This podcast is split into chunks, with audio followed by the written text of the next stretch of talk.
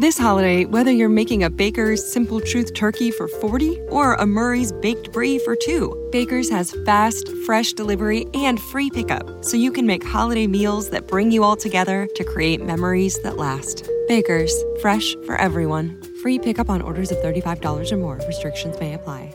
Choose from a great selection of digital coupons and use them up to five times in one transaction. Check our app for details. Baker's, fresh for everyone.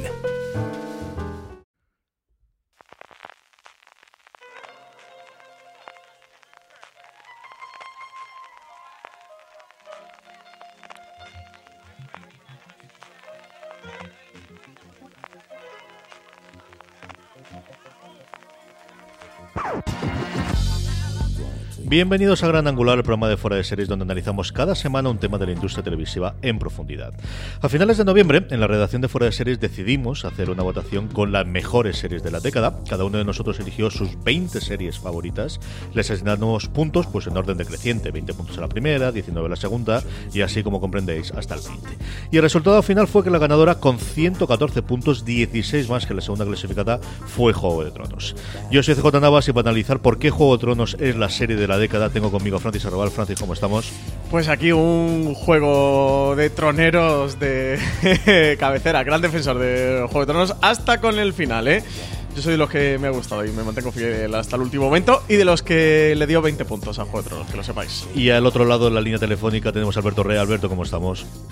Pues bien, y a punto de grabar nuestros podcasts nuestros con grandes problemas técnicos, pero nosotros como las folclóricas nos entregamos a nuestro público y siempre estamos cuando tenemos que estar. Di que sí. Además, permitidme antes de que empecemos dar las gracias a Fox Home Entertainment que ha tenido a bien proponernos este podcast con el motivo del lanzamiento de la octava temporada de Juego de Tronos y también de la serie completa en formato doméstico. Francis, cuéntame un poquito más de esto. Pues se acerca el invierno, como ya todos habéis podido notar, sobre todo si estáis en Madrid, por aquí, por, por la cuenca de Mediterránea, por Málaga, por Alicante, estamos un poquito más calmados con el clima. Pero si estáis en Madrid ya habéis visto que se acerca el invierno aparte de, las navidades. Y con la temporada final de Juego de Tronos de HBO que viene debajo del brazo, eh, que lanzan la octava temporada y la colección completa de las ocho temporadas de una de las series más comentadas de la historia de la televisión, como es Juego de Tronos. El épico final del fenómeno televisivo ya está disponible en unos magníficos packs repletos de extras en 4K Ultra HD y en Blu-ray, en Steelbook y en un DVD Blu-ray incluyendo extras como Juego de Tronos en la Última Guardia, un documental en dos partes del director Jenny Finlay que relata el making of de la temporada final, unos magníficos packs repletos de extras que podéis encontrar ya en vuestros comercios de confianza, como las tiendas del Corte Inglés y en la FNAC. Y bueno, sin ningún tipo de dudas, el regalo perfecto para estas navidades. CJ, yo ya lo he incluido en la carta de los Reyes Magos para que lo Sí, sepas tú. Alberto, que tú también lo sepas, que lo sepáis todos los oyentes. Si alguien tiene a bien mandarme a mi casa un, un pack de, de la colección completa de Juego de Tronos o de la última temporada, oye, que no voy a ser yo el que diga que no, que viene con más de 15 horas de extras y algunos contenidos totalmente inéditos, como por ejemplo la reunión especial de Juego de Tronos, un coloquio de los principales actores llevado a cabo por Conan O'Brien que podréis encontrar en el pack de la colección completa. Y para más información, en foraseries.com tenéis una noticia donde contamos todo lo que incluye extra por extra, detallamos cada una de las cosas que traen estos packs. Para algunos no habrá duda de que eh, Juego de Tronos es la mejor serie de la década, para otros quizás no, pero de lo que no cabe duda es de que Juego de Tronos ha sido una de las series y de los fenómenos televisivos más importantes de, nuestra, de nuestros tiempos, que ha logrado muchísimos hitos y también ha influido de forma irremediable a la manera en la que se hace televisión en el futuro. Alberto, y todavía recordamos tú y yo cuando en ese momento en Valencia nos pusieron pantalla grande aquellos primeros 10 minutos con el muro al fondo, ¿eh? Sí, nos fuimos al festival de a la Mostra de Cine de Valencia para vernos cinco horas de miniserie de Olivia Sayas seguidas y diez minutos de Juego de Tronos. y, y yo sigo teniendo un póster de Carlos, pero soy el único que recuerda aquello junto con los cuatro vimos. Francis, desde el principio, y es cierto que Juego de Tronos, eh, después que ha batido absolutamente todos los récords, podemos hacer un repaso de los números, que siempre queda muy impresionante, sobre todo las nominaciones, ¿no? 132 nominaciones de Emmys. Hay cadenas y plataformas completas que no tienen esta cantidad de nominaciones. De los Emmys. Totalmente, y 47 estatuillas, ¿sabes? Que ha cosechado Juego de Tronos hasta la fecha, una auténtica barbaridad, sigue con sus nominaciones, ahora que tenemos globos de enero en menos, eh, menos de un mes, eh, a ver qué tal por los globos de oro, cómo, cómo le va, pero sí, una serie que ha batido todos los récords. desde todos los puntos de vista, desde la audiencia, desde, desde los premios, desde la escala de su rodaje y de su producción, como ha sido ese episodio de La Larga Noche, que, ha, que, ha, batido también todos los récords de producción, de rodajes, de días nocturnos, de presupuesto para una serie de televisión, que desde luego ha marcado muchos hitos y que se ha convertido en un fenómeno a escala global, un fenómeno en Estados Unidos, pero también en el resto de países, que nos lo digan a todos aquellos que nos hemos estado levantando a las 3 de la mañana para ir viendo los seis episodios de la octava mm, temporada en el momento y que al día siguiente Twitter no nos reventara con todo tipo de spoilers lo que ocurría. Así que eso, un, fenómeno absoluto el de esta serie. Porque las series se han visto siempre, siempre se han visto a nivel mundial, Alberto, pero este sentimiento de comunión y de todos a una a ver la serie, quizás si no la única si el gran exponente, desde luego, es Juego de Tronos. Bueno, cuando estábamos esperando la próxima Perdidos, o sea, la próxima serie que consiguiera ese fenómeno global, simultáneo, eh, apareció Juego de Tronos. Lo que pasa es que Juego de Tronos apareció en un mundo principalmente en España, que televisivamente estaba cambiando. Es cuando las plataformas de, de contenido bajo demanda empezaban ya a existir como, como, algo serio. Y esto es un poco como en la película de San Méndez que dicen que la Primera Guerra Mundial empezó con caballos y terminó, y terminó con tanques. Pues Juego de Tronos ha empezado también con una televisión que era la televisión de toda la vida y ha terminado en el universo contemporáneo del, del episodio emitido globalmente, de los fenómenos fans eh, que se mueven por redes sociales. Es una serie que ha estado se gestó antes del cambio y ha muerto cuando el cambio ya industrial se había, se había producido. Entonces se ha notado a través de la serie cómo la televisión ha ido, ha ido cambiando. A nivel internacional, Estados Unidos es una serie que mm, es el cambio de, la HBO buscando una continuación a, Los Soprano, buscándolo con Bolo Empire, buscando haciendo lo mismo y de repente encontrándoselo donde no esperaban para nada, que era una cosa de espada y brujería, que era algo que en la televisión nunca había funcionado. Había funcionado en cine con El Señor de los Anillos recientemente, pero nunca en televisión siempre era cosas de serie B, cosas secundarias. La ciencia ficción se le tenía un poquito más de, prestigio, si apuras el terror, sobre todo en formato antológico, ¿no? Y todo el mundo recordaba pues eso de Twilight Zone, la dimensión desconocida y el funcionamiento de Star Trek más como nicho, y se encuentran nuevamente en un lugar distintos. Es un Estados Unidos en el que cuando muere van a hacer HBO Max, ese curioso cambio de, tercio que vamos a tener orientado todo el streaming, pero también aquí en España. Dimos esta, esta semana, precisamente la presentación con HBO que hablaba Miguel Salvat, de cómo viene justo en un momento de cambio con un antiguo Canal Plus que se convierte en Movistar Plus, que posteriormente HBO, es decir, todo ese cambio que hemos tenido en los últimos 10 años de la industria televisiva hasta llegar a este 2019 barra 2020 en el que se nos abre todo el mundo, Sí, unos cambios que han venido en parte o en medida de una manera industrial y, por las conexiones de Internet, el florecimiento de las plataformas de streaming, el florecimiento de series hechas por cadenas de pago y un cambio que se ha producido en la última década, también en gran parte por Juego de Tronos, que, que, desde luego ha sido una de las series que ha liderado lo que han sido las series de televisión durante esta última década que ha sido un referente, que ha sido la serie en la que muchas otras series se, han, se han reflejado, en la que otros creadores han intentado también reflejarse y en el que desde luego otras plataformas o plataformas crecientes como Netflix, Amazon, dentro de la propia HBO, también han buscado su propia Juego de Tronos. Eh, HBO ha seguido buscando su propia Juego de Tronos cuando ya no, o cuando iba a dejar de existir Juego de Tronos a través de sus spin-offs, pero Netflix lo ha hecho poniendo en marcha proyectos como The Witcher, eh, Amazon lo ha hecho poniendo en marcha proyectos como El Señor de los Anillos, todos proyectos multimillonarios, y sí que creo que al final Juego de Tronos en gran medida ha contribuido en quitar o derribar ciertos tabús y ciertos anclajes históricos de la televisión y, que muchas series o muchas producciones también aspiren a mucho más, porque Juego de Tronos sí ha tenido algo, siempre ha sido esa valentía, esa osadía de no tener ninguna barrera, de, de romper techos y, de con una producción internacional que ya venía heredada de, otras series de producción de HBO mm, como eran Roma y que desde luego con Juego de Tronos sí que han dado el salto al siguiente nivel y, sin duda alguna ha puesto el género de fantasía de moda. Mm, a día de hoy, ¿cuántas producciones, la cantidad de producciones que hay en torno a la fantasía, que era un género absolutamente denostado en televisión, que no había demasiadas producciones y las que había siempre se iban más al rango de la serie B que a la superproducción mainstream, que es en lo que se ha ido convirtiendo Juego de Tronos. Al final, todo el mundo quiere su Juego de Tronos, es lo que vamos a dedicar el resto del Gran Angular a tratar de ver cuáles son los mimbres, aunque, bueno, pues el, repetir las, mm, eh, la fórmula es complicadísimo, porque ni siquiera yo creo que, que, sabían lo que querían hacer con Juego de Tronos. El Juego de Tronos de la primera temporada es muy distinto del de la cuarta temporada, pero si ese lema de quiero mi Juego de Tronos, Alberto, es, pues como siempre ocurre cuando hay un gran éxito en Hollywood, lo que al menos en los próximos dos o tres años va a marcar la producción televisiva.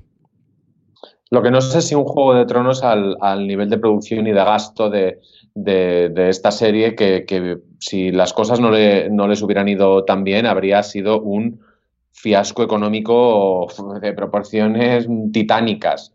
Por, por Titanic, no por los titanes. Eh, pero es verdad que, pues es lo que decimos, que Juego de Tronos también se desarrolla mientras el famoso Marvel Cinematic Universe toma forma, mientras eh, Star Wars se convierte en, lo que, en lo que es ahora, que es una churrería muy agradecida, pero una churrería. Eh, también eh, bebe de la reformulación de franquicias como, como James Bond, como... Es decir, la, un nuevo panorama audiovisual en el que se trata de hacer cosas muy grandes que mantengan enganchada a la gente durante mucho tiempo y de las que se hable mucho, con un gran coste que es eh, anular prácticamente, si os dais cuenta, mientras, mientras estaba prácticamente eh, gran parte de las producciones, incluso de géneros completos, eh, mientras el gran problema que tenía HBO mientras emitía Juego de Tronos es que parecía que no tenía nada más. Y hay muchas series muy interesantes que se han emitido en esa misma plataforma, producidas por la misma, por la misma, eh, el, mismo, la misma alianza de producción, de las cuales se ha hablado poquísimo porque el, mastodonte que era, que era Juego de Tronos eh, podía con todo. Si hay una nueva, una nueva Juego de Tronos, no creo que, que consiga esto, fundamentalmente porque ahora no hay solamente una única empresa o dos únicas empresas con capacidades para hacer esto. Ahora a lo mejor hay siete o ocho en el mercado. Entonces, eh, la cosa es cuando veamos la siguiente Juego de Tronos pegarse el ostión.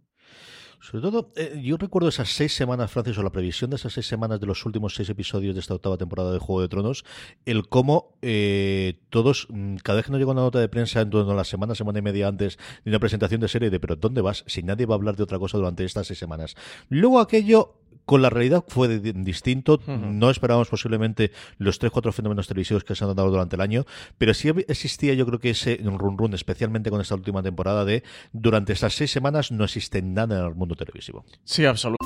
This holiday, whether you're making a Baker's Simple Truth turkey for 40 or a Murray's baked brie for 2, Baker's has fast, fresh delivery and free pickup, so you can make holiday meals that bring you all together to create memories that last. Baker's, fresh for everyone. Free pickup on orders of $35 or more. Restrictions may apply. Choose from a great selection of digital coupons and use them up to five times in one transaction. Check our app for details. Baker's, fresh for everyone. Si estás buscando un buen podcast de análisis y debate en tu idioma, te invito a que escuches Pulso y Péndulo. Yo soy Carlos Curbelo. Y yo soy Fabiola Galindo. Todos los jueves analizamos temas de actualidad en Estados Unidos y Latinoamérica. Fabi y yo no siempre estamos de acuerdo, pero sí tenemos un objetivo común. Queremos servir como antídoto contra las noticias falsas y la polarización. Pulso y Péndulo. Busca nuestros episodios en Apple Podcast, Spotify o en tu aplicación favorita. Absolutamente.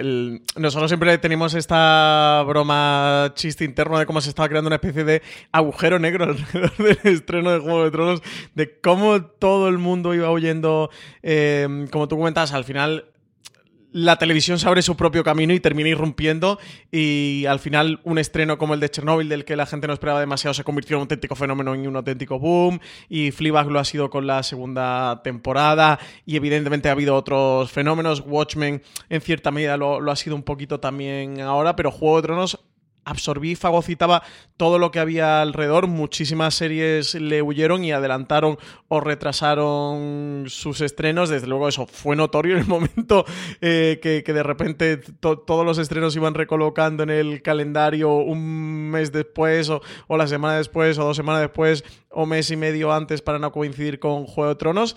Y es que parece que fue hace mucho, pero es que hace seis meses que estamos liados con, con Juego de Tronos. Al final la tele avanza muy rápido, hay muchísimos estrenos, muchas series interesantes, muchas series de, las que hablar y de las que, de las que poder ponerse a ver, pero eso, Juego de Tronos no se estrenó la última temporada hace tanto tiempo, no se acabó hace tanto tiempo.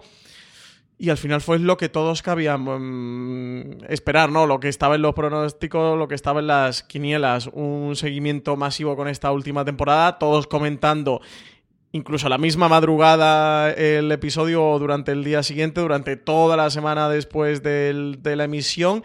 Y madre Dios, todo lo que hemos hablado durante la emisión y después del final de Juego de Tronos, que como no podía ser de otra manera, no ha contentado a todo el mundo. Eh, le ha pasado siempre a series de este tipo, le pasó a Perdidos todavía en mayor medida que a Juego de Tronos, pero a otras como Los Soprano, Breaking Bad, al final series con tanto seguimiento y, y con fandom. Bueno, pues al final nunca llueve a gusto para todos, como dice el refrán pero desde luego es que es incontestable las cotas tan altas que ha alcanzado Juego de Tronos, los récords de visionado que ha hecho durante su última temporada, episodio a episodio batiendo récord, una media de 44 millones de espectadores solo en Estados Unidos que siguieron eh, la emisión durante esta última temporada, así que eso, mm, cifras no de récord, cifras absolutamente estratosféricas. Esto de que menciono los éxitos de Chernobyl y de Fleabag y Noble de Succession, em, yo me lo tomo como algo personal. una afrenta personal, Alberto, únete a esto. No, no, aquí tenemos que cerrar esto. Eh, el final, porque al final evidentemente lo comentaremos, sí es cierto que se ha quedado no al nivel de perdidos, pero mm, de estos que se comenten en el que ha habido muchísima disparidad de opiniones también, Alberto. Pero es que cuando están 7 millones de personas opinando, a los que más se va a oír es a los que a los que les parece que todo es lo peor y que todo y que todo es malísimo. Al final es una es una cuestión de masa crítica de gente de gente dando su opinión y de cantidad de, material que se escribe y de que vivimos en un mundo que en cierto modo premia a los trolls. Entonces llaman mucho más la atención las críticas furibundas. Una de las cosas más, más curiosas de la última temporada de Juego de Tronos es que era muy compleja en muchos aspectos. Eh, sobre todo narrativos y, que permitía muchos análisis. Sin, embargo, esos análisis no, cuando se escribían o cuando se publicaban o cuando aparecían en forma de podcast, incluso de programa de televisión, no recibían ni la décima parte de atención que eh, los exabruptos hmm porque, porque en el capítulo en cuestión no se veía nada, exabruptos de los que yo participé, por supuestísimo, y no, me, y, no, no, acepté ningún tipo de excusa de, sobre el etalonaje y mierdas variadas. Pero es, la, es la, el fenómeno lo que hace es que haya tal cantidad de gente y tal cantidad de información que, que, parezca que es que no hay otra cosa, como, como decía Francis. No olvidemos que en los periodos eh, los periodos de rodaje de Juego de Tronos son temporada alta de Juego de Tronos también, o lo eran. Cualquier, cualquier migaja que llegara eh, era eh, convertida prácticamente en, titulares. Y desde luego, cuando las migajas eran están rodando en tu país, era noticia diaria de lo que está pasando en el rodaje de Juego de Tronos. Eso sí que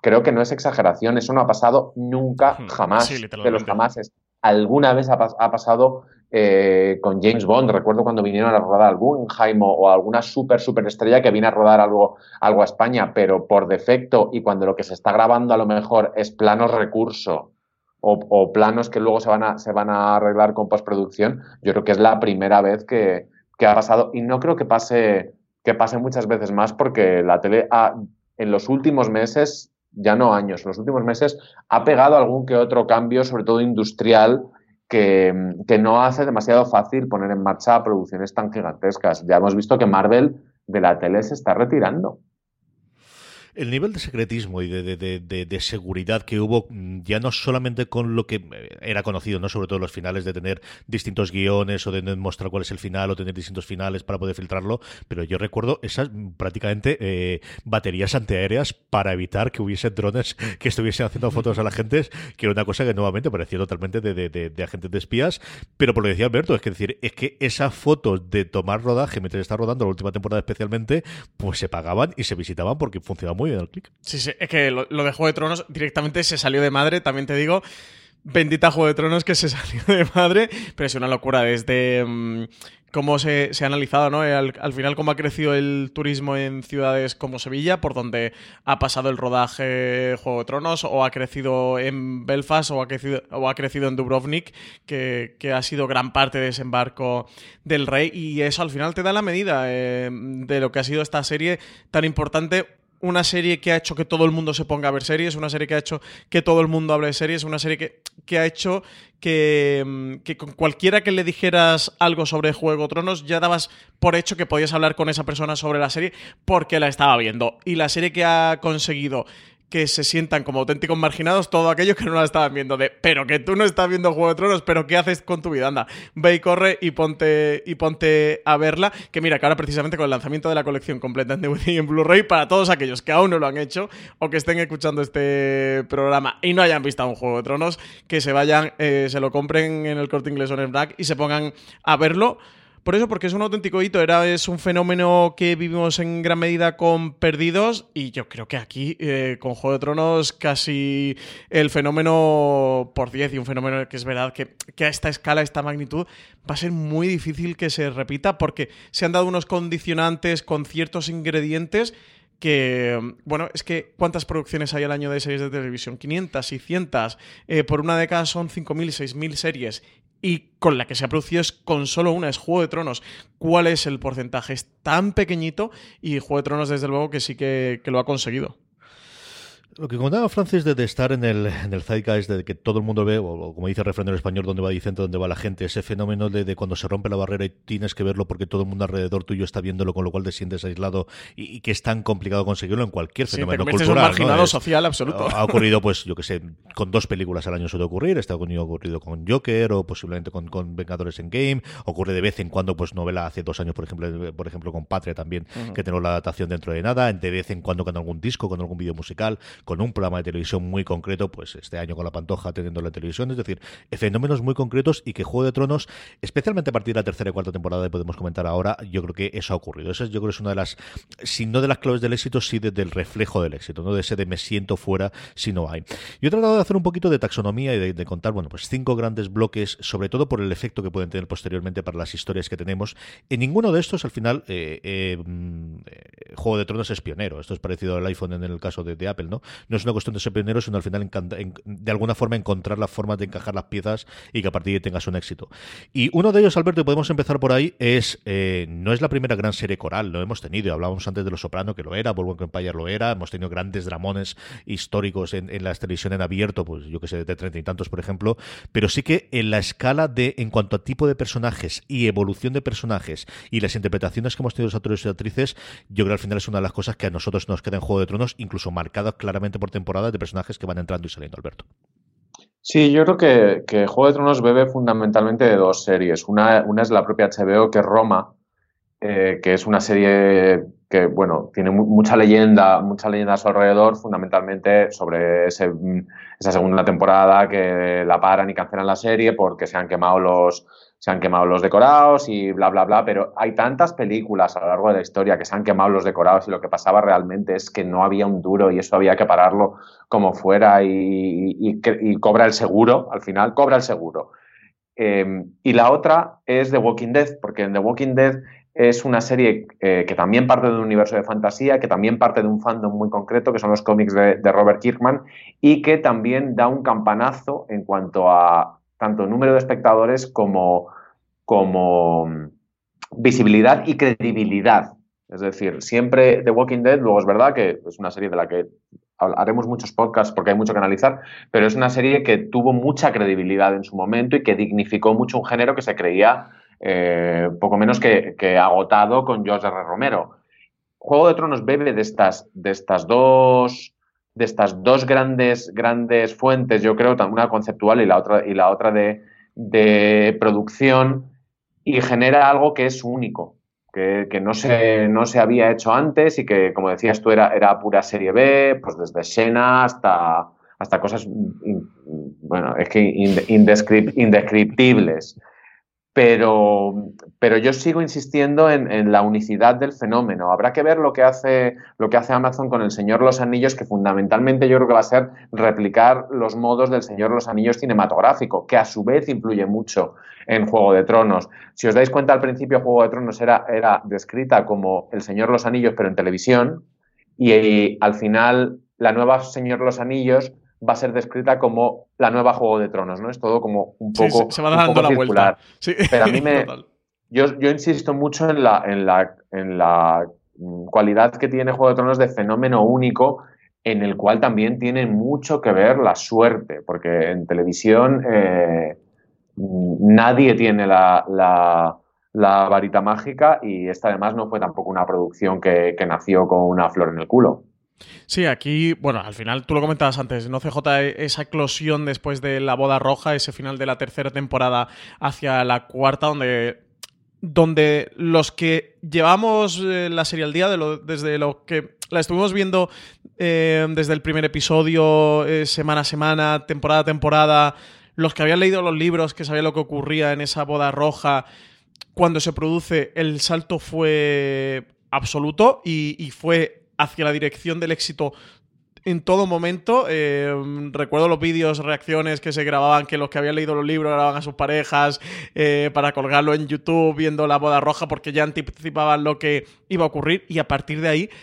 This holiday, whether you're making a Baker's Simple Truth turkey for 40 or a Murray's Baked Brie for 2, Baker's has fast, fresh delivery and free pickup so you can make holiday meals that bring you all together to create memories that last. Baker's, fresh for everyone. Free pickup on orders of $35 or more. Restrictions may apply.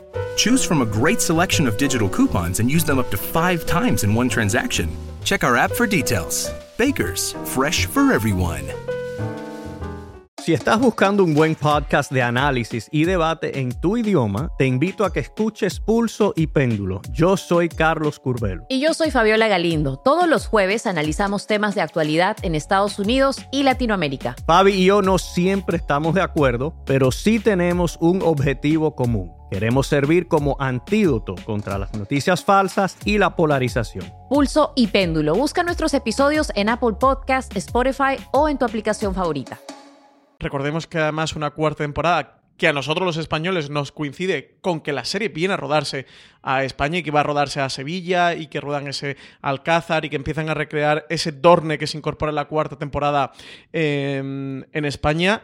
Creo que nosotros aún más vivimos el despegue del fenómeno porque lo vivimos eh, de primera mano al, trasladarse la producción, parte de la producción de la serie a nuestro país, pero que sin duda fue en la temporada de despegue. De hecho, si ves los datos de audiencia, como de la primera a tercera, siempre van increciendo, que es una de las claves de Juego de Tronos. Lo normal o lo habitual es que las series vayan a menos con sus temporadas y que vayan desapareciendo, que se vayan apagando poquito a poco. Juego de Tronos siempre ha ido creciendo temporada tras temporada, siempre em, ha ido más, pero el cambio de la tercera a la cuarta fue brutal. Ahí fue donde la serie hizo clic y donde despegó, donde ahora podemos tener el pensamiento de Mm, Juego de Tronos siempre fue Juego de Tronos, que, además ya Juego de Tronos se ha convertido casi eso en una definición, ¿no? Como decía Alberto con eh, El Señor de los Enemigos, pues es la nueva Juego de Tronos. Se ha convertido en una definición de, éxito y de calidad y de fenómeno y de fandom y de traspasar esa barrera de la cultura popular y de que todos hayamos integrado cuando ocurre una tragedia, esto va a ser una boda roja, o cuando haces algún acto así vergonzoso que le digas a alguien same, same, same, o, o cuando pasa algo con alguien que digas elijo la violencia y este tipo de, muletillas o de frases o de palabras convertidas en meme, pero que también nosotros hemos eh, eh, insertado en nuestro vocabulario diario, pero ya no solo los más frikis o los más seriéfilos. Mi madre me dice lo de la boda roja, me dice lo del Simpson o me dice el hijo la violencia, mi madre. Y mis suegros también. Entonces, al final, es el punto de, toque ¿no? que tienes con, con, cómo Juego de Tronos ha conseguido traspasar barreras y eso, y convertirse en ese fenómeno global y al final cómo se inserta dentro de la cultura popular y de la cultura popular del salto al mainstream absoluto, que ya es a pie de calle, ya no solo forma parte de la cultura popular y de los que la seguimos y la vivimos y la disfrutamos cada día es que ya da el salto eso, a la calle, da el salto a los, a los bares. Tú comentabas antes lo de Chernobyl, igual que ha pasado con Chernobyl, ¿no? Que de repente estás en un bar tomando una cerveza y ves que la mesa de atrás eh, están hablando de la serie. Bueno, Juego de Tronos ha sido eso constantemente durante, durante la serie y, a partir de esa cuarta temporada. La de camisetas de Calexi que se han vendido antes de los últimos episodios de la otra temporada. O la de niñas que se llaman Calexi, también te digo. o se llaman Daenerys. La otra cosa que, que, que Juego de Tronos ha ido cambiando con el tiempo es qué significa Juego de Tronos, porque Juego de Tronos hace unos años era la primera novela de una colección de libros inconclusa de George R. R. Martin llamada Canción de Hielo y Fuego, pensada desde el principio para no ser adaptada después del cabreo que tenía Martin con las adaptaciones que había tenido para eh, televisión, donde venía el de trabajando en su momento, con esa Bella la Bestia en su momento, con Linda Hamilton, del que yo recuerdo ver y que, bueno, pues se dejaría ver, no sé si me atrevería a verla a día de hoy, es cierto, pero vamos, era una cosa de adaptación curiosa. Y otra de las cosas, Alberto, que se nos va a quedar también es, es nuevamente, las adaptaciones literarias siempre han existido, siempre hemos tenido adaptaciones en televisión, pero esta idea de, como dicen los ingleses o los americanos, mejor dicho, la IP, la propiedad intelectual, el tener una base fundamentalmente en fantasía, en ciencia ficción y en terror de novelas, a partir de las cuales, sea por un lado porque tienes el fandom, sea por otro lado porque tienes ese texto inicial del cual poder adaptar, se es corregido aumentado. Todo el mundo busca su nuevo Juego de Trono en su nueva trilogía, tetralogía, pentalogía de novela eh, de fantasía o de ciencia ficción de los últimos tiempos, Alberto. Y además es que hay 200.000. Yo el otro día lo miré y, noto mis lagunas y mis ignorancias en, esta, en, esta, en este género literario porque hay muchísimas sagas y que han tenido muchísimas ventas. Muchas se han llevado a la, al, cine, algunas las he visto, otras no, otras no sé ni que existen. Yo lo del laberinto y el corredor y para mí es algo absolutamente eh, ignoto y y ajeno. Estos bestsellers, que, y aquí volvemos también a la comparación con The Walking Dead, tienen una cosa muy, muy específica y es que son bestsellers de nicho. Es decir, no es que lleguen a un porcentaje muy alto de la, de la población, sino que de su público objetivo llegan a prácticamente todo el mundo. Y todos sabemos, y los que trabajamos con series de televisión más, que no hay nada más agradecido que un fan y que los fans muy mal lo tienes que hacer para que te abandonen. Entonces, digamos que aunque nada es seguro en televisión, insisto, eh, aquí sí que había una base de fans suficientemente nutrida como para que si les dabas lo que ellos querían, que esto es muy importante, si no hacías inventos, si no hacías Aníbal, que es un poco el, caso contrario, es decir, coger las novelas de Harris y convertirlas en esa serie mm, barroca, estilizada y tan, tan relamida y tan, y tan maravillosa, Aquí les dieron lo que querían, exactamente igual que hizo Peter Jackson en El Señor los Anillos, en el Señor los Anillos o que Kirkman eh, influyendo en el resultado final de The Walking Dead. Y recibieron lo que, lo, que, lo que pedían. Pero es cierto que la base esa de fans literarios, fans que son capaces de leerte esos, leerte esos tochos, porque son Guerra y Paz 1, Guerra y Paz 2, Guerra y Paz 3, son, son muy grandes pero nunca confiemos que esto puede ser la base de cualquier éxito, porque el año pasado hemos tenido un caso muy curioso que es eh, eh, lo de Harry Quebec, no sé si os acordáis, la, serie. Sí, la de la verdad sobre el caso Harry Quebec, ¿no? Parecía ser uno de, los, uno de, los, fenómenos literarios más importantes de los últimos años y. Mm, ¿Dónde está? Es que la serie es muy mala, ¿eh? Alberto, yo leí la verdad sobre el caso Harry Quebec, me fascina la novela y no pero la el primer episodio. tampoco, es una, novela buena, simplemente es, una, novela eh, muy fácil, muy, muy adictiva. Eh, lo, de, lo, de que, la, lo de que el éxito literario te garantiza el, eh, el éxito televisivo, a posteriori siempre vemos los ejemplos de que sí, pero podemos sacar unos cuantos ejemplos de, de, mundos no siempre de fantasía que fueron que no. Sí, aquí sobre todo con, en cuanto a la base literaria de, de Martin y lo que comentaba Alberto, sí que tenían un, gran fandom que no dejaba de ser nicho, que, Canción de Hielo y Fuego no era popular, no, no era un libro que estuviera en la calle, una saga de novelas que estuviera en la calle, pero que sí que la serie de Benny of Base en la primera temporada se mantienen de una manera muy fiel. Eh, la primera temporada es tremendamente fiel a lo que ocurre en el libro. Sí que quitan toda la parte al final lo que dice Alberto las novelas de Martin son de mil y pico páginas cada uno de Canción de Hielo y Fuego. Eh, aquí tenemos una temporada de 10 episodios de una hora cada episodio 10 horas en total. Entonces bueno lo que hacen es limpiar o retirar toda la parte en la que las novelas se detienen más van más al comentario. Las novelas de Canción de Hielo y Fuego tienen mucho personaje. Si os parece que Juego de Tronos tiene mucho personaje, no os quiero contar los libros. Si os liáis con Juego de Tronos de este quién era o este de quién es hijo o este de dónde ha salido, no os quiero ni contar Canción de Hielo y Fuego. Limpian todo eso, digamos que se quedan con la trama central, ¿no? Con todo el tronco de la saga de Canción de Hielo y Fuego. Y como os digo, la primera temporada es absolutamente fiel a la novela. La segunda es en gran parte fiel.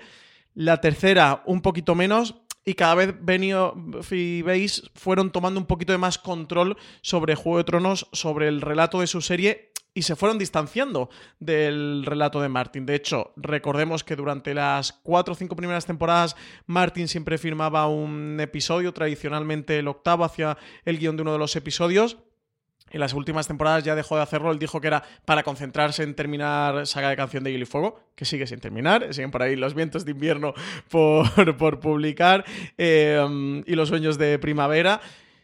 Pero eso, la, serie al final se fue abriendo un poquito más, pero bueno, cuando se fue separando de los libros y, y, los fans de los libros pudieron sentir que la serie se desmarcaba un poquito más de la obra de Martin y a saber lo que ocurre con el final, que Martin sí que ha dicho que el final que con distintas formas, pero que en esencia va a ser el mismo que el de la serie de televisión, ya estaba todo ese fandom dentro. Yo creo que al final sí que es un fandom que te empuja mucho una serie, ¿no? Que, que te sirve para levantarla. Es lo que dice Alberto. Hay muchos casos de novelas exitosas que luego son un fracaso en televisión o que no funcionan demasiado bien. No fue el caso de Juego de Tronos, pero al final, como todas las recetas que tienen muchos ingredientes y para que la receta funcione, todos e-, esos ingredientes tienen que estar, no puede faltar ninguno y tienen que estar cohesionados.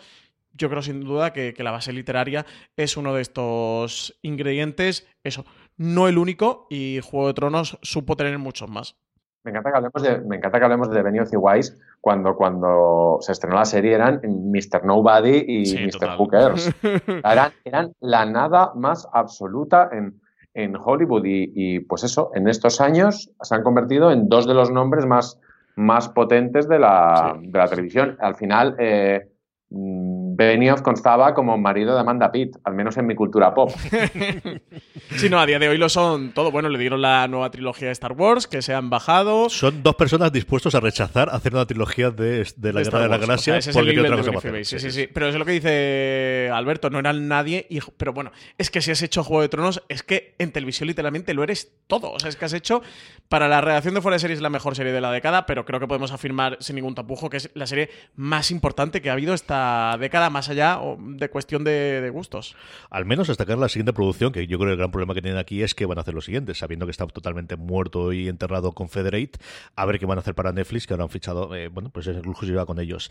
Otra cosa que desde luego, y le hemos ido comentando, pero yo creo que podemos ver sobre ella, es el nivel y la escala de la producción. Eh, teníamos referentes previos, pero este, dos aspectos. Uno, ese rechazar totalmente el piloto inicial, que es una cosa muy de HBO, de hasta que no lo tengamos claro, no lo volvemos a hacer, y que hace, pues, por ejemplo, que Emilia Clarke tenga una carrera que no tenía previamente cuando no iba a ser ella de Daenerys Garden y cambiamos la protagonista de, del piloto original al posterior, del cual se conserva menos del 10% y que nadie ha visto, al menos hasta donde yo tengo conocimiento, Alberto ahora me corregirá fuera de círculo muy interno. Nadie, nadie, nadie lo ha visto y quien, quien diga que lo ha, que lo ha visto externo a HBO, interno, dentro de HBO lo ha visto bastante gente, ¿eh? más gente de la que parece, pero fuera, así como otros pilotos de HBO, sí que en algún momento ha podido tener acceso a alguien de fuera, yo, he visto alguno, eh, este no, porque los pilotos que suelen enseñarse son los que son ya proyectos muertos, los que, bueno, a lo mejor salen, pero en este caso, por mucho que digamos, rechazaron el, piloto, sí rechazaron el piloto, pero encargaron otro. O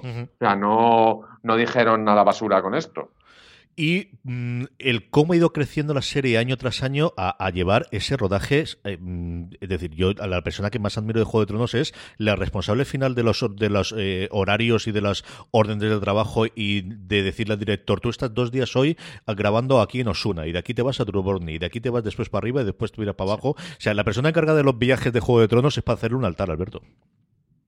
Pero esto es un esto es una cosa que, que, Juego de Tronos eh, por, mucho que, sigamos con la tele y el cine, la tele y el cine, pero aquí es verdad que es indiscutible que Juego de Tronos aquí eh, adoptó modos de producción cinematográficos, en el sentido de tener eh, concretamente los de, los de sagas como James Bond, de tener varios equipos funcionando, funcionando al mismo tiempo, eh, organizar las, las piezas de acción como como eventos eh, unitarios. De hecho, en el documental, que es precioso, que tiene HBO sobre, sobre el final de Juego de Tronos, sobre el rodaje, es, de los documentales más, más bonitos que yo he visto sobre, sobre cine y televisión, porque de hecho yo no me acordaré de, cómo muere... Eh, me acordaré de la cara que tenía Kit Harrington cuando lo, leyó en el guion, porque eso está en el, en el documental del sofoco que se pegó. Pero en ese documental se ve cómo están grabando eh, cosas muy concretas de la serie, no, no la serie en general. O sea, los modos estos de producción de, muchos equipos a la vez, simultáneos, porque al final el tiempo es dinero y en televisión tú te marcas una fecha de estreno y es, y es muy sagrada, muy, muy, muy sagrada. No te voy a decir que tanto como en Disney, pero, pero casi. Esos modos son, son cinematográficos y Sí, es verdad. O sea, el cuadrar esas hojas de producción. Yo siempre he pedido que me regalen una hoja de producción de Juego de Tronos. Tengo varias de varias series y nunca lo he logrado. Así que si alguien aquí en el eh, de nuestros oyentes tiene una o, le apetece y, inventársela y cobrármela, yo igual se la compro. Aquí el al documental que hace alusión Alberto se llama Juego de Tronos en la última guardia Está dentro de los extras, de los packs de, la colección completa de, Juego de Tronos. Y en, este documental, que yo coincido con Alberto, es absolutamente fascinante, eh, sale una de las productoras de Juego de Tronos, que es Bernie Caulfield, y a ella la ves con estos, con, estos paneles, con estas tablas de Excel infinitas, absolutas, eh, eh, empieza a mostrarlas en, en la pantalla del ordenador y lo único que puedes pensar es qué agobio de vida, pobre mujer, y empiezan a mostrar los paneles em, donde empiezan a fijar todos esos opósitos, todas esas chinchetas, a marcar los horarios y a marcarlo todo, y es cuando te estalla la cabeza y cuando realmente tomas conciencia de lo que es la realidad de la producción de Juego de Tronos, de lo que dice Alberto, de una producción que, que es más cinematográfica en cuanto a escala y en cuanto a complejidad de lo que suele ser habitual en una serie de televisión, que suele tener una base de rodaje en una ciudad, suele ser como algo más estable y más limitado y donde aquí en Juego Tronos eso es una locura. Eh, Bernie Caulfield en el, en el documental este de la última guardia Em, como están parte del documental, de lo que refleja en el documental es la grabación, estas 55 noches de la grabación del episodio de la larga noche, y empieza eso, a mostrar la tablita de Excel de producción. Y no te la acabas, ¿eh? no, no, te la acabas en la tablita. Le dedicamos un podcast completo al legado de, Juego de Tronos, pero yo creo que podemos hablar eh, y terminar ya, eh, Alberto. Mm, sabemos que Juego de Tronos, después de la votación de las mejores series de la década, desde luego es la más influyente. ¿Cuál será el efecto que tendrá de aquí a, tres, cuatro años? Más allá de todos los proyectos que hay actualmente, ¿será una serie que creemos que eh, se revisitará? ¿Será una serie que tenga vida más allá del, de la edición de estos ocho años? ¿Y cómo va a funcionar sobre todo las precuelas? Está clarísimo que desde luego la productora quiere utilizar esto para crear lo que todo el mundo quiere de hoy, que es un universo Juego de Tronos, más allá de la serie madre, ¿cómo podrá funcionarle esto, Alberto? Yo lo del universo no lo tengo tan claro, porque realmente creo que, esta serie ha vivido tanto tiempo de mantener un nivel eh, constante de, presencia en los medios, de si no, está, si no se está rodando, se está haciendo casting, si no se está haciendo casting, se está buscando localizaciones, y si no, tenemos las primeras imágenes de los dragones.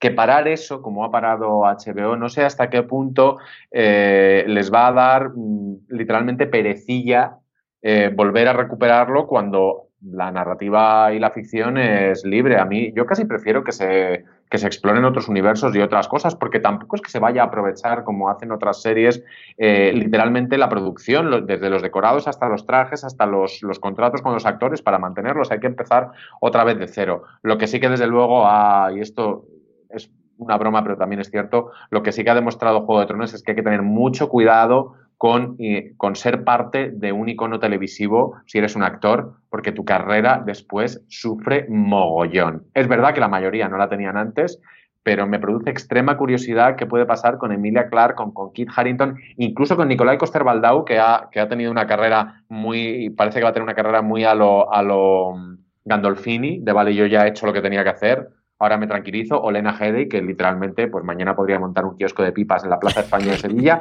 y no nos parecería extraño, nos parecería lógico y que, es una estrella y que será una estrella vendiendo pipas. Pero el, el, legado que puede, que puede hacer juego, que puede dejar Juego de Tronos, creo que va a ser mucho más parecido al legado de Mad Men. el legado es ella misma. No, no creo que vaya, que vaya a haber una, una que vaya a haber tanta influencia y, desde luego lo que creo que no va a haber es influencia estética. Una de las cosas que estoy convencido que hará o que está haciendo Amazon con el Señor los Anillos es incluso alejarse conscientemente de determinadas estéticas de, Juego de Tronos, desde composiciones de planos hasta colores, incluso formas de criaturas, los vestuarios. Estoy casi convencido de que va a hacer eso. Luego me equivocaré y me hacéis un podcast para poner aparecer. Yo estoy en absoluto desacuerdo y disidencia con Alberto. Yo sí quiero mucho más Juego de Tronos. ¿eh? Yo eh, coincido con Alberto en la parte al final de, de esta parte de universo, de volver a arrancar toda la maquinaria, de nuevo reparto, nuevos equipos.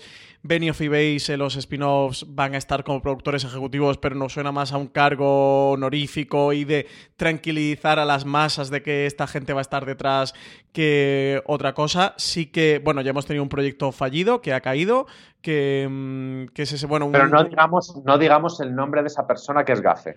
Vamos a nombrar a esta persona. De un, un proyecto que, que, pasó por varios títulos, así, nombres de proyecto que nunca fueron oficiales y que, termina, que finalmente terminó cayendo, que no voy a nombrar porque Alberto no quiere que lo nombre. y tenemos otro proyecto que parece que sí que va a ver la luz, con Martin al frente. Un... Adaptando una novela de Martin también, que ha escrito entre, entre Cólico Lechuga, le dio para escribir esta nueva novela y se va a adaptar.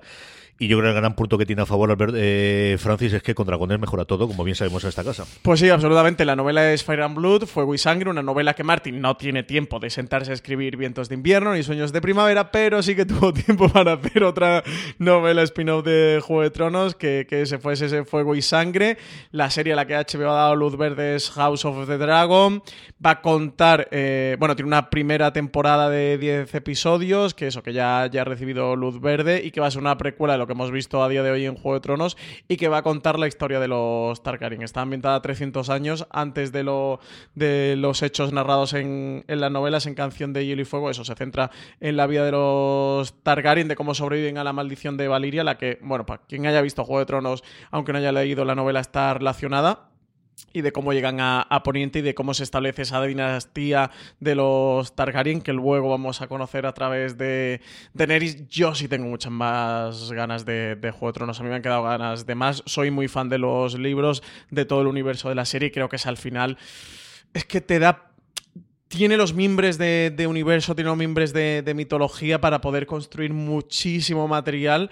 Los libros de Martin, esos, como os comentaba, es que son inabarcables. En la serie nos han ido metiendo muchas pinceladas, pero son más casi guiños, casi ecos, porque no se han podido parar a contarnos. De, por ejemplo, la maldición de Valiria que ahora comentaba, hay una escena, concretamente un episodio, no sé si recordáis, de la barca, donde, donde contrae la Soria Gris eh, Jorah Mormont, eh, que va en esa barca con Tyrion Lannister y pasan por allí, pasan por la antigua ciudad de Valiria, absolutamente destruida por la, aquella maldición, pero es que el universo de Canción de Hielo y Fuego está lleno de estas historias. Y encima, bueno, aquí con este House of the Dragon es que directamente tienen una novela que vuelve a ser un tochaco impresionante para, para adaptar y para volver a construir una serie. Yo sí tengo muchas ganas de más Juego de Tronos CJ.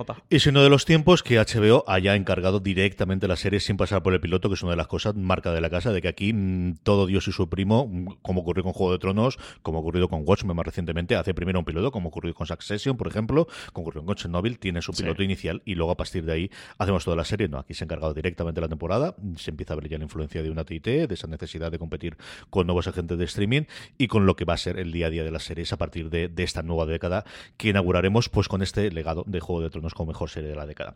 Con eso terminamos esta gran angular. Gracias Alberto Rey por, por estar una vez más hablando con todos nosotros. Es que he entrado en un bucle mental loco, disculpad, porque me decís House of Dragon, of the Dragon, y, los y pienso en los Targaryen con esos looks y, y me viene a la cabeza Pose.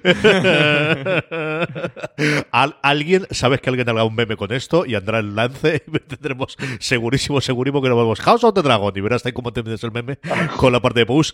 No tengo ningún género de duda y si no lo haremos nosotros, ya te digo yo. Es que aparte nosotros. me parece súper pertinente, ¿sabes? Que en Pose ahora haya una House of Targaryen ahora en la siguiente temporada.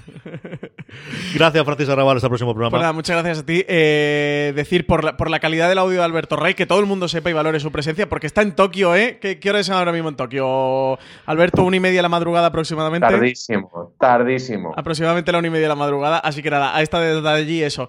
Pedir disculpas si la calidad del audio no es la mejor, pero eso, ha hecho el esfuerzo de estar aquí grabando este Juego de Tronos, la mejor serie de, de la década con nosotros, eso, estando desde allí, desde, desde Tokio y grabando. Y nada, pues que siempre es una buena excusa para hablar de Juego de Tronos CJ. Y encima que la hemos elegido en la redacción de Fuera de Series en la mejor serie de la década, pues teníamos este gran angular casi de, de obligación, ¿no? Sí, señor. Y damos de gracias de nuevo a Fox Home Entertainment por patrocinar este podcast con motivo del lanzamiento de esta octava temporada de Juego de Tronos y también de la serie completa en Blu-ray y en DVD. El épico final del fenómeno televisivo ya está disponible en unos magníficos pack repleto de extras como el que comentábamos, ese Juego de Tronos La Última Guardia, un documental en dos partes que relata el making of de la temporada final y del que además Marina Sucho escribió un artículo Mm. tremendamente precioso que veis en Fuera de Series, recomendándolo fervientemente como aquí lo han hecho tanto Francis como Alberto Rey. Unos DVDs y Blu-rays que, como os recordábamos, podéis encontrar ya en vuestros comercios de confianza, en las tiendas del Corte Inglés y en la FNAC, entre otros.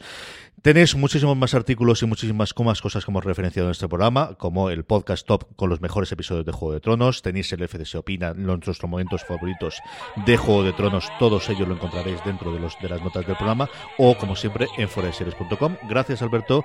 Gracias, Francis. A todos vosotros, gracias por escucharnos y recordad, tened muchísimo cuidado fuera.